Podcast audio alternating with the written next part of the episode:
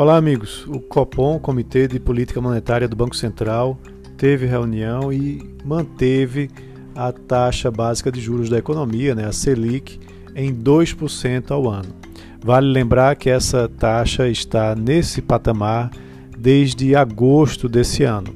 E o Comitê de Política Monetária vem fazendo isso para estimular a economia, né, justamente por esse momento difícil que a gente vem passando de recuperação né, com a pandemia do coronavírus.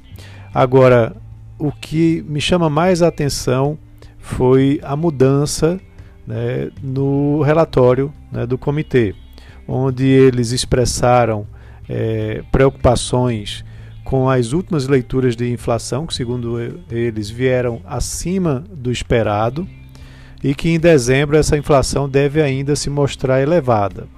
Tá? Então isso faz com que haja é, uma mudança, né, uma preocupação aí na mudança com relação ao forward guidance, né, que seria a orientação futura que é utilizada pelo Banco Central para determinar sua taxa de juros.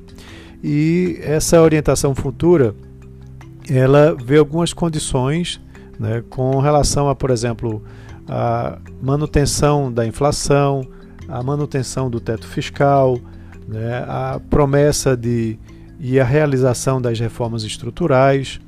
Então, se isso for respeitado, né, a manutenção dos juros nesse patamar termina acontecendo. Né, só que isso pode não ser mais atendido, né, segundo o Copom. Isso pode não ser mais atendido em breve. Né. Então, segundo o Copom, é, não implica que vai haver uma elevação imediata da taxa básica de juros, né, já que também a economia ainda precisa de estímulos monetários. Né? Então, essa retirada do forward guidance, é, essa, essa retirada vai seguir mais ou menos o receituário do regime de metas para a inflação. Se a inflação realmente se mostrar acelerada é, a partir do ano que vem, por exemplo, mesmo com a retirada do auxílio emergencial, aí o Banco Central vai rever é, o seu posicionamento e, possi e, e possivelmente vai elevar a taxa de juros. Só que não deve acontecer nos próximos meses. Isso talvez venha acontecer mais para o segundo semestre do ano que vem e numa elevação também gradual. Né? Não deve ser uma elevação forte num primeiro momento. É claro que a inflação deve dar uma desacelerada à medida que você, com certeza, tire esses estímulos ao consumo que foram dados nesse ano de 2020. Mas a preocupação fiscal ainda é muito forte, né? até porque a gente não vê também uma sinalização mais positiva em relação à aprovação das reformas tributária é, e administrativa, principalmente a administrativa, que poderia colaborar para a redução dos gastos do, é, do governo.